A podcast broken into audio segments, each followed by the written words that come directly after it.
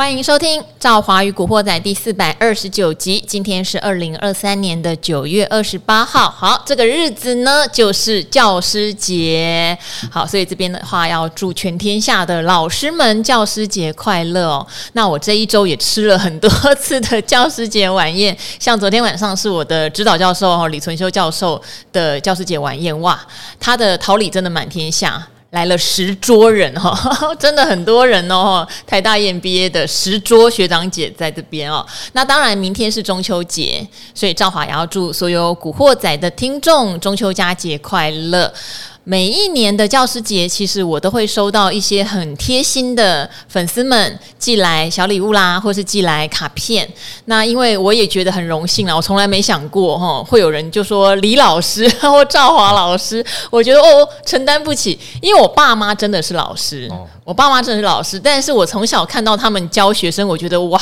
这个超辛苦的，要是我教，一定误人子弟哈。所以从来都没有想过，现在因为做财经节目的关系，会这么多人叫我李老师之类的，还会寄卡片来哦。那像我今天就有收到一个小礼物，是一位叫左手香的粉丝，非常谢谢你，他帮我们家的猫哈用手做了猫窝给我们哈，这边要跟他说一声谢谢。好，那今天的台股倒是我觉得意外的有一点强。呃，因为今天这个日韩港哈都不是很有表现，当然你说台股很厉害也没有啦，只是收红了四十几点。那很明显，因为台积电撑盘，大家有感受到有一股力量，通常这个力量是来自于神秘力量，好政府的力量，因为要过大节了嘛，哈，总是不希望大家信心比较涣散。好，那我身边有另外一位。大家也叫他老师，可是我问他有没有收到贴心小卡片，他跟我说还没。我先介绍他出场哦，他是骨科大夫荣医生，医生。哎，赵华好，听众朋友大家好，我是医生。因为哈，你的 fans 也不少哎，常常你来上节目的时候，都会有发动一波粉丝团来洗，嗯、他们就会说最喜欢荣老师了，荣老师，荣老师怎样怎样怎样怎样。那他们难道没有线上爱的小卡吗？有啊，应该等一下回去信箱就看到了。所以现在还没有就对了。对啊，嗯，怎么可能？对啊，教师节难免都会啦，因为其实很多很多的粉丝嘛，然后很多的听众，所以。诶，每次教师节啦，哈，或是那种过年节庆，也是偶尔会收到一些礼物啦。对，嗯、谢谢各位 各位的支持啊！因为荣老师不能输给李老师，他一定要说很多，没有开玩笑的。嗯、啊，这边也要谢谢伊森，刚刚还拿了一个很漂亮的礼盒给我，这样子，嗯，没点小意思心意啦。啊，你怎么没有手写卡片呢？呃，我再抱你两只啊，再抱我两只哈，不是抱两次，是抱两只哦，都可以啦。好，那今天的话，我们来探讨一下哈，因为。接下来呃三天假期对不对？其实也不能说说是非常长的假期，但是因为之后还有国庆连假，这一次比较特别，因为今年有闰月的关系，所以把这个中秋假期跟国庆假期刚好挤在一块儿，挤在一块儿的话，就会造成大家观望的气氛比较浓。嗯、那今年以来又比较特殊的状况是美元不断的走强，即使之前有什么美债举债上限啦，哦，美国政府要关门啦，什么很多人都预测说，诶，这样可能会让美元会不会有点压。力？但都没有，美元都持续走强。其实根据我们之前有过一段时间的观察，只要美国有事，其实美元不会弱，这是一个很奇妙的现象。嗯、那大家还记得哈？前一阵子我们来讨论一个话题，就是美国三大信评机构，其中惠誉哈，在今年把美国的信评下调。好，当时很多人会觉得说，哦，信评下调了，那美元应该会相对走弱，因为代表你国家主权。的怎么样？它的平等下调了嘛？但没有。我们那时候特别提醒大家，只要美国自己什么平等下调，别人就会有一个比较效应，觉得那别人更烂。如果美国都不值得三 A 了，那谁值得？会有一点这种效应，所以美元不容易走弱啊。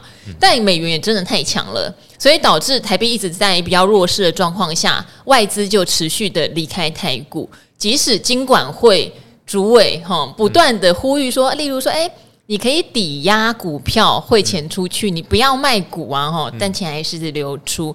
今天一个现象就是说，外资今年以来的买超已经全部吐掉了，全部吐掉了，只剩两亿，嗯，哈，也等于是如果下礼拜开盘卖超过两亿，今年就变成卖超台股了。好，但今年最支持台股的是谁？当然就投信。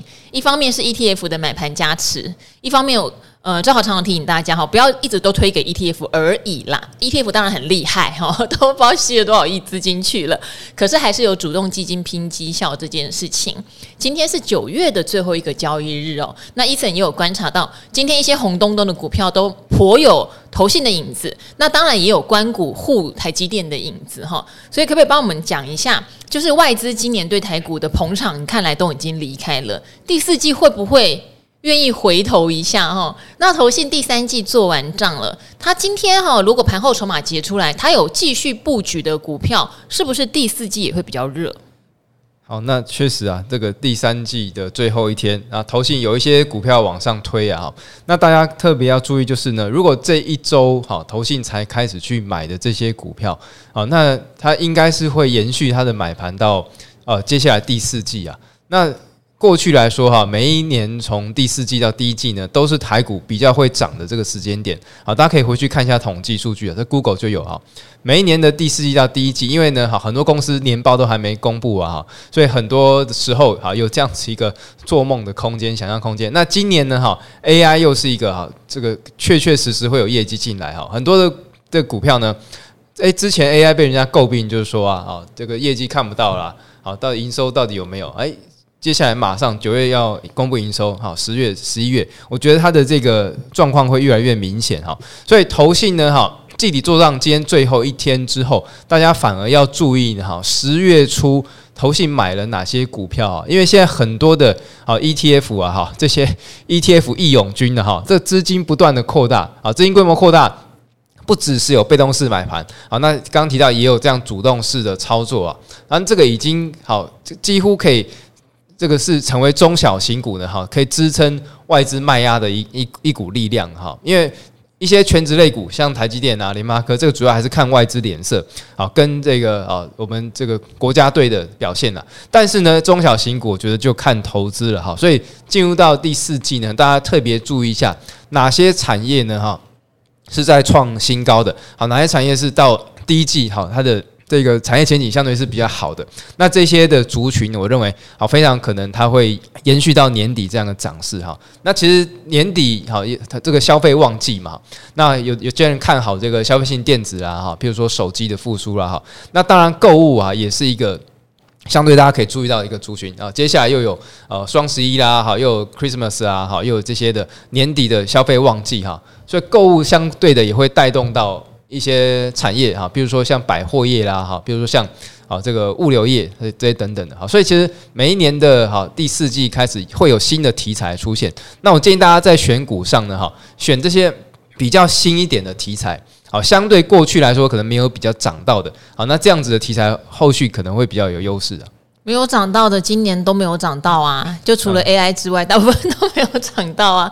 好，但是你相信风水轮流转这件事吗？因为昨天是富旭哥嘛，大家知道富旭哥是存股总编，他很可爱，他就讲说，呃，他现在手上的第一大持股已经变成车灯了哦，他已经把他手上的电子股。做了获利调节，转到传产股。呃，除了车灯，当然是因为有业绩，他还会去看一些传产原物料。那我就跟他开玩笑说，连报价天王幸福哥都不看原物料，觉得还要等。但他很信奉一件事情，就是跟刚刚 Eason 提到的有一点像哦。今年都没涨的，可能反而明年会有机会。嗯，好。不过这边就有点矛盾啦。怎么讲？我昨天晚上在参会，就有蛮多学长姐问说：“赵华，你觉得 AI 还有没有？”我说：“我觉得一定有。”他说：“那你要买广达还是技嘉？” 越问越细。我说：“我自己个人当然会觉得广达是比较算是正宗这样子，技嘉也不错嘛。他有投资技钢啊，他自己在伺服器相关有一些布局这样。然后我说：‘可是以我来说，现在这个价格还不到我会想要再去大买的阶段这样子。那我为什么说矛盾？一方面我又觉得这种热门题材应该不至于今年涨个半年就死掉，所以明年应该有。”可另一方面，我也觉得今年都没有涨的，例如说船产原物料的部分，明年好像该表现一下，甚至包括生技。对，我不晓得 Eason 在这样的 矛盾里面，你会怎么解读？我觉得大盘啊，通常就是这样，会有一个主攻的族群啊，然后会有一些次族群好去做表现。那像今年从其实从去年，我举举个例子来说哈，去年这个年底开始反攻的时候，有一个族群非常强势啊，叫做军工。对呀、军工它涨势是非常延续的，就是它从去年在第十月的时候开始，然后一直涨呢，涨到今年的上半年。那比较明显就是在第一季之前啊，就我我说的，其实每一年第四季到第一季呢，哈，大家不要太去在意说这个产业到底是不是做梦啊，还是。它的这今年表现真的是不错，你看，即使是像军工这样子的产业啊，虽然它它现在弱下来了啊，但是它去年其实在很多的这样子一个利多题材啦，哈，又有这国防预算啦，哈，等等这样子一个状况啊，所以我认为，如果哪一个族群开始冒出头来，好，那它又有机会呢，哈，呃，这个资金也已经开始去进驻的话呢，好，那确实有机会在。接下来的这个时间点啊，有行情啊。那我觉得刚刚提到的像车用零组件的部分啊，诶，就是一个，因为它是确实第四季到第一季是它的旺季啊。那再来 AI 的题材呢，哈，也是一个好。今年今年其实已经哦确定下半年第四季就会有业业绩进来的。那接下来每一年的复合成长率呢，啊，也高达二十五趴到三十趴的这样的幅度啊。好，所以其实在呃，不管像是 AI 啦，哈，车用啦，哈，那有一些就是属于比较电档演出的，像最近的。这个散装航运，好，航运部分我觉得比较属于叠升的反弹，好，那像这样族群，我们要分得清楚哪一些可能是短线的操作，那哪一些比较可以中长期的操作，那这个就看各位投资朋友你的操作属性啊，你的风格是属于怎么样的一个状况。那刚刚提到其实风水轮流转这件事情，我认为好，第一档好，筹码比较干净之后呢，哈，那呃整个资金如果开始往这个族群去跑，因为好这个。本来的这个池子就这么大，如果一下子资金涌入的话，很容易就把股价往上推了哈。所以没有涨到这个族群呢，诶，它有两种状况，一种可能就是一直不动，好，一直不动就 就是一直一滩死水，但是有可能呢，哈，这水一下子进来，哈，马上就满出来了，好，所以大家可以注意一下呢，如果资金开始很明显的往一个族群去跑的时候呢，哈，那大家可以多留意一下。好，我我昨天也是在跟同学们在聊，就是为什么我说这个。时间点我比较没有办法再去大量的买 AI 哈，不是说 AI 就没有我，因为他们问我有没有，我不是很坚定的说有，就是我觉得布局的时间点比较不像是现在，因为我就提到一件事情哈，广达我们在九十块左右哦，是很长很长拿出来讲它是一个好的存股标的这件事情哦，那当时没有 AI，所以只要讲到这样的事情的时候，其实收视率就会变得比较不好，或者收听率就会下降，这样子就是。大家对于它没有在动的时候，即使价格再甜，都不会有任何反应。嗯、那当然涨到哪儿呢？可能涨到一百六、一百七的时候，大家就开始半信半疑。可是你就会看到广达自己内部的高层已经开始在卖了，甚至有人说啊，两百以上就是卖啦什么的哈。可是它涨到快两百五的时候，大家就觉得这应该至少三百吧。听起来会到四百耶，这个时候买的人特别多，哈，两百五左右附近买的人特别多，他就会面临回档到两百一的时候的套牢压力，就会不停的问还有没有，还有没有？对，但是这个节奏看起来就不是很舒服，也不是很理想。就像技嘉好了，可能我们有比较早觉得说应该要支持他的朋友们，可能就是一百五到一百八中间会有做布局，所以即使它往下回档，离成本区真的还相当的远，只差是没有卖在最高点三百八。可是假设今天大家是破三百才去追。那我想现在的压力也会特别大，呃，这就是为什么我会觉得有时候你现在看一些股票躺在那边动都不动，你觉得很无聊。即使它的获利很稳定，但是你真的说不准它是不是就是明后年的一个主流。如果你是在比较低档区布道的，那你对它后面高档的波动很巨大这件事情压力就会变得很小。我觉得这个是。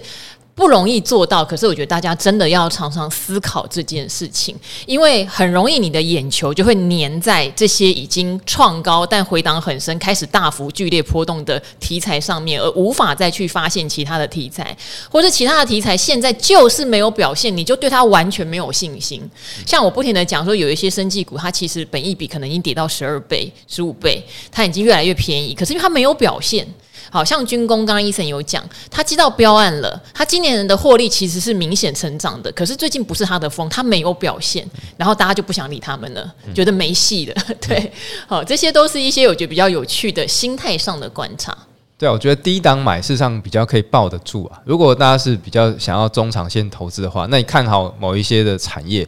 啊，或者是他有准备要复苏的话，那你低档去做个卡位进场，然后慢慢的买哈。其实如果未来啊真的股价开始剧烈波动，好，或是来到中段好，或是在高档时候，你比较可以抱得住一整个波段，而不是在去做追高的时候呢，你可能就要面临到到底要不要停损啊，或者先减码这样子一个抉择啊。好，那譬如说，其实我看一些最近的券商报告啊，呃，也有讲一些产业呢，就是明年可能下半年准备要复苏，还很久啊，半年以后啊。好，那比如说一个产业是叫自行车产业。哦，它现在还在库存挣扎中，但它就是意思就是说，哎，库存调整完之后，应该就会重回轨道啊。另外一个产业就是球鞋啊，好，球鞋做制鞋的这个产业，明年又有奥运了哈，明年二零二四年马上呢，哈，又要再一次的哈这个运动盛世要展开了哈，所以一些传统产业哈，我认为这个就跟景气循环股很像哈，这总是会轮到它有表现的时间点。好，但是呢，就是看大家有没有耐心呢？哈，在好股票啊碰到这种比较衰的状况时候呢，哈，去持有。那其实做股票，我觉得就是这样子啊。你高档去追，不见得没有办法获利，但是呢，好，你需要的这个专注度啊，哈，跟你需要的这个心态就要调试的比较好。那低档呢，哈，呃，所需要面临到问题就是到底什么时候发动？而且说买了，好，这个几个月，好，半年都不动，而且把它卖了，卖了之后，哎，有时候很神奇就出去了啊。所以其实就是我觉得做一个。怎么样资产的一个配置啊？哎你也许看好的股票低档慢慢买啊，你不见得资金全部重压这个地方。可是呢，诶，等到它开始回升啊，确实有资金活水进来的时候，那你再把呃整体的这个资产慢慢往这边去移动。好，好像有点在说教，哈不好意思，但这真的是我的心声，而且这个不容易做到。是啊，这个真的是要在投资市场经过一个比较长的时间才有这样的体悟哈。那当然，我也常常讲，我不可能把所有的资金都放在等待。所以，当有热门股窜起来，你又很忍不住想要去追追看的时候，切记就是所谓的资金配置上面，它不可能是你绝大多数的比重。你可以踹踹看，用一小部分的资金好参与这个盛宴哈。那当然，如果你万分肯定这个盛宴会演很久，你要。压比较重，那当然就是要依据你的判断，到底是根据你的现行呢，还是根据他的筹码呢，还是你有掌握到他内部的基本面资讯？这些真的很重要。假设大家都觉得自己是一个投资领域里面拿到资讯很不容易，也不不太用功的人，那你就要切记，你的资产配置大部分要放在比较稳妥的地方哦。这个是不败的法则，千万不要越冲让你的钱变得越少。这个是做节目最不想看到的哈。好，那因为刚刚 Eason 特别有提到。说有些东西是需要经过等待，但可能可以买在比较好的价位，我就忍不住要问一下了哦。因为昨天晚上美光我们的记忆体大厂公布了财报以及未来的展望，市场显然是相当的失望哦。那其实这个知名的半导体分析师陆行之有在他的脸书也发表了评论，他觉得其实美光的财报并没有想象中的差，还行。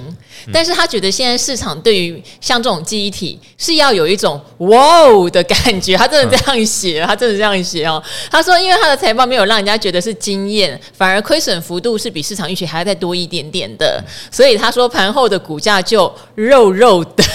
我们今天早上对于他这个用词，想说为什么要用这么？可爱的用词呢？哈，总之就是，我觉得它的亏损虽然比市场预期的再多一咪咪，但是显然现在市场想要的是好消息，就是你可以亏钱，但是你只能亏的比市场预期可能再少一点，我就会给你鼓励。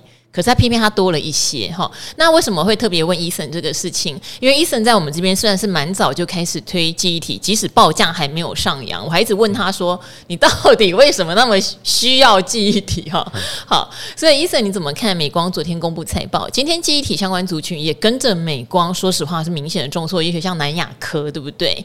是好的机会吗？还是其实他们的春天真的要再等一等？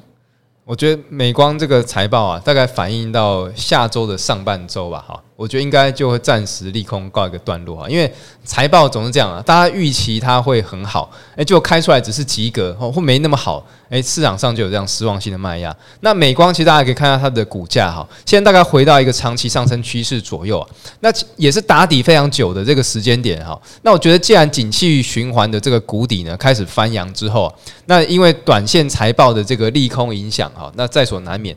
可是呢，哈，这个记忆体复苏的这个趋势，我觉得应该是还蛮肯定的，只是快慢的问题啊。那美光也说，这个 NAND Flash 部分会反弹成长比较多，大概十五趴。好，DRAM 部分可能稍微少一点，只有五趴。所以今天南亚科的部分呢，也跌幅相对是比较重啊。那不过因为明年还有像 AI 的好 HBM 的这些题材啊，那整个记忆体的这个景气也受到消费性电子复苏的影响哈，所以。在呃美光的财报过后，呃。其实之前很多大厂都开始在做一个减产这个动作啊，那主要就是要让整个记忆体价格能够回稳哈。那现在很多的记忆体股票呢，也都还在一个低档区啊，也都是打底了很很长一段时间了哈。所以我认为这一个利空短线的这个下跌呢，反而如果是空手的朋友们啊，可以去进场啊，找一些机会啊，因为确实。景气循环股嘛，都是买在啊这种相对股价比较偏低哈，报价偏低的这个时间点。那等到有有一天，好，这个景气真的非常热了啊，大家都一片看好的时候，诶，那你可能就去做一个调节哈。其实景气循环股啊，跟航运类股啊，好，或者是跟一些其他这种有周期性的股票做法类似啊，像面板也是这种做法，因为它不太会有产业的爆炸性成长了，好，因为已经产业到一个瓶颈，那除非明年的这个 AI 看能不能够再。打入一剂强心针了哈，但整体来说呢哈，AI 的比重还是没有那么的高的状况下，那还是把它当做是一个这种周期性的股票去做操作。好，呃，毕竟是景气循环股哦，所以我想，Eason 之前在等他们，也是因为说实话回档很多了。那以景气的 cycle 来说，大家可以关注一下机体的报价。其实从上个月开始，机体报价是已经有在回弹的哈，有在往上的。不过这个事情就是这样，因为。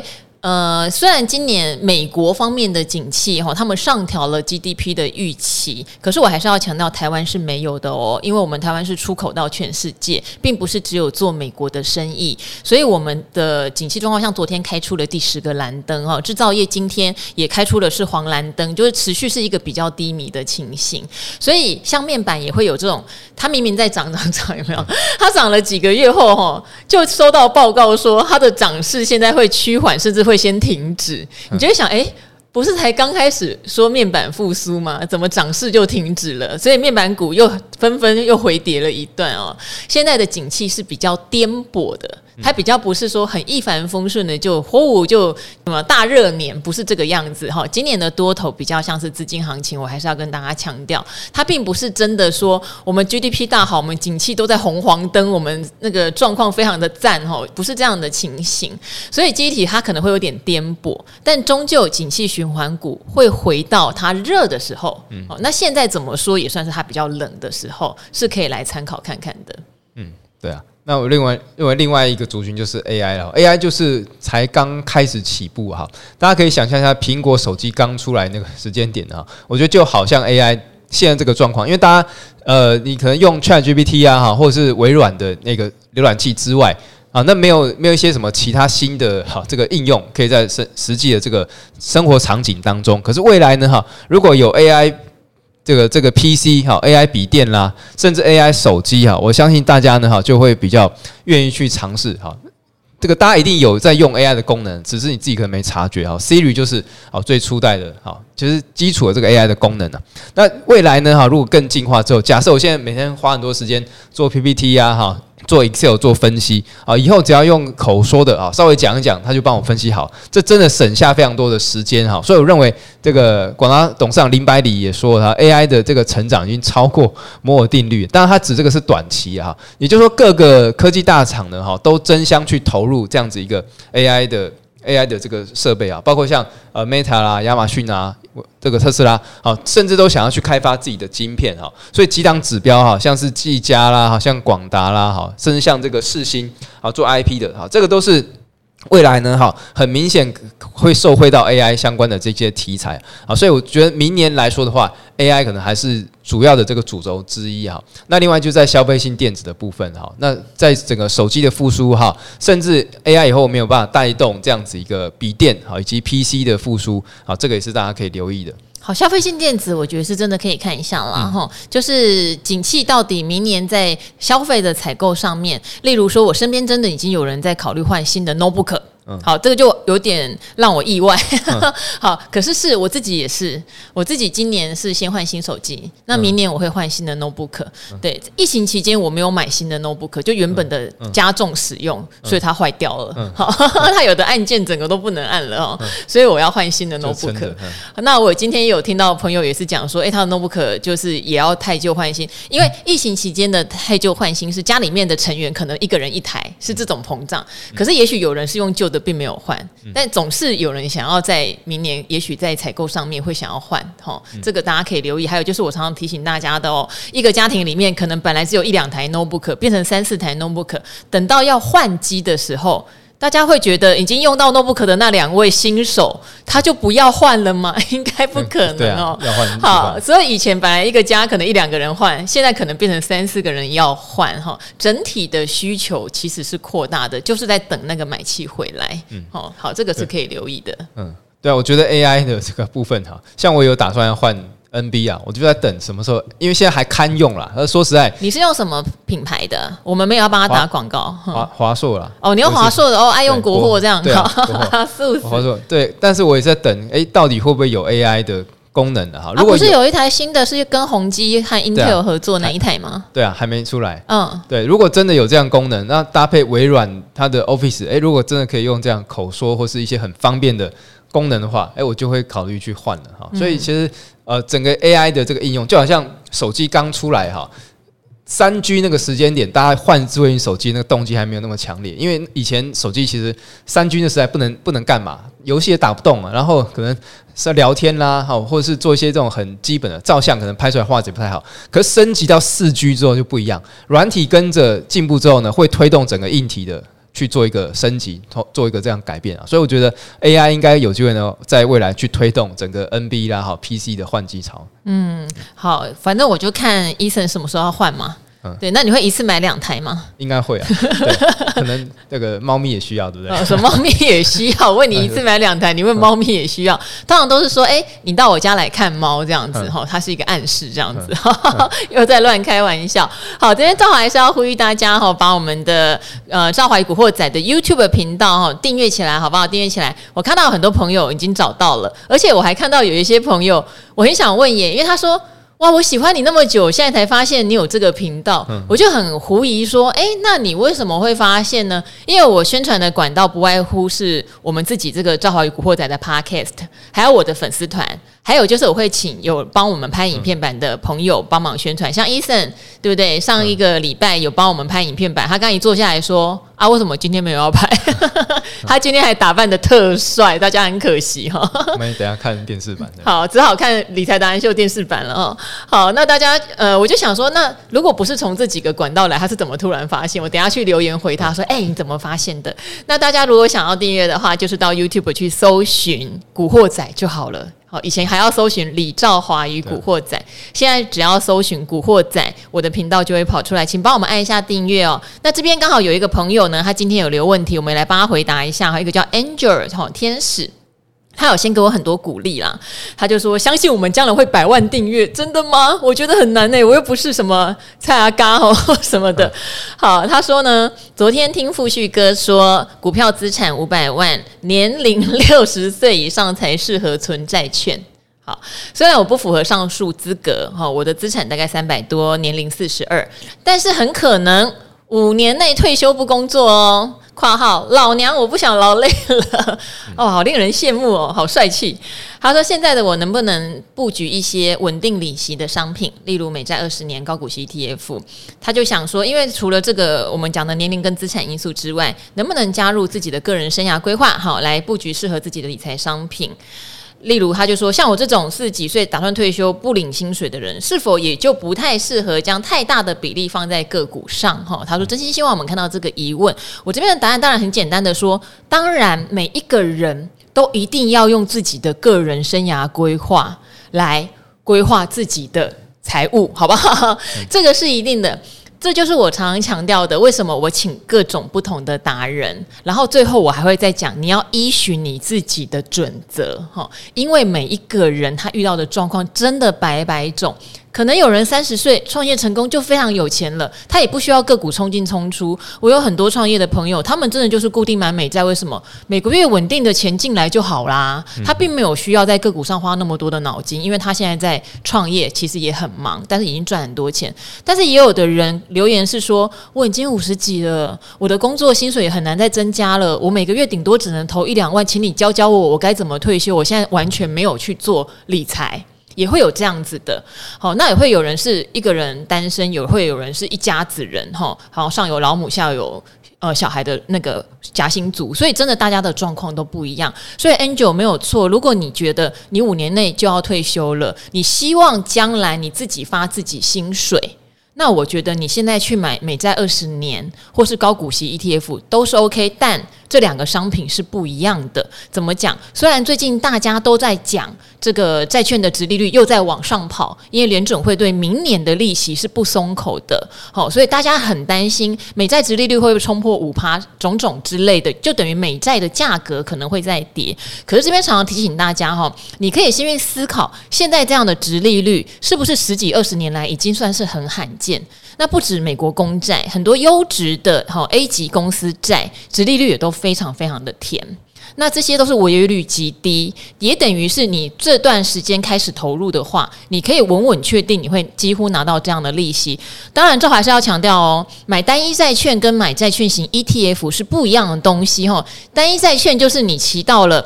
本利都会拿到嘛？债券型 ETF，它毕竟你是操盘人，会帮你不停的更换里面的组合，可能它不见得这么稳定。可是我觉得差异不大，因为不是每个人都有那么多资金去买单一的债券。那单一债券的问题，当然就是如果这家公司倒了，就真的叫做 血本无归哈。ETF 没有这个问题，所以这位 Angel，如果你觉得你需要的是领息的商品，可以。可是高息 ETF 在今年哈有非常厉害的表现跟厉害的配息，它有很多是因。因为它压到 AI 股，所以它有非常多的资本利得发给大家。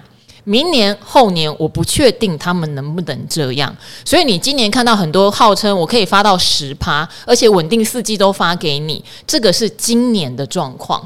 可能明年后年他们就不一定了。正常的高息 ETF，我觉得能够有个五趴左右的值利率，已经算是很好了。我觉得这个东西要先有点认知，对。那如果有认知的话，你再去布你要的，不管是高股息或者是美债，我觉得问题不太大。好，因为你想要的是领现金流，我觉得问题真的不太大。好，好，医生有没有要补充？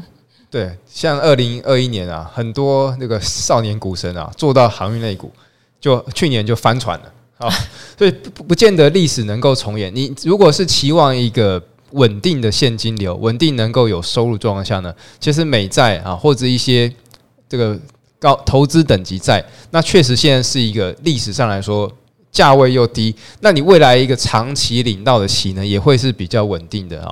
那台股其实很多 ETF，甚至美股也有 ETF 啊。那你这样状况下呢，去做一个你的资产配置的话，你的本金如果是不动的状况下，好，那你事实上价格的涨跌呢，好，你就不需要去太在意。好，你唯一要注意的是，你投资这个标的会不会倒？好，假设它不会倒，你认为美国不会倒？啊，你认为认为 Apple 不会倒的话，好，那你这个价位进去，我我觉得甚至你如果真的不放心的话，那也许先投个三分之一啊，一半，诶，那你确认如果价格再往下，好，到到一定程度之后，你再去慢慢的去投入，好，那当然如果价格开始往上走的时候，你可能就要加紧脚步，要把你的部位把它买满了，因为你的目的是每个月或者是每一季稳定的领息，哈，那你投初始投入的这个本金呢，就你长时间来看，哈。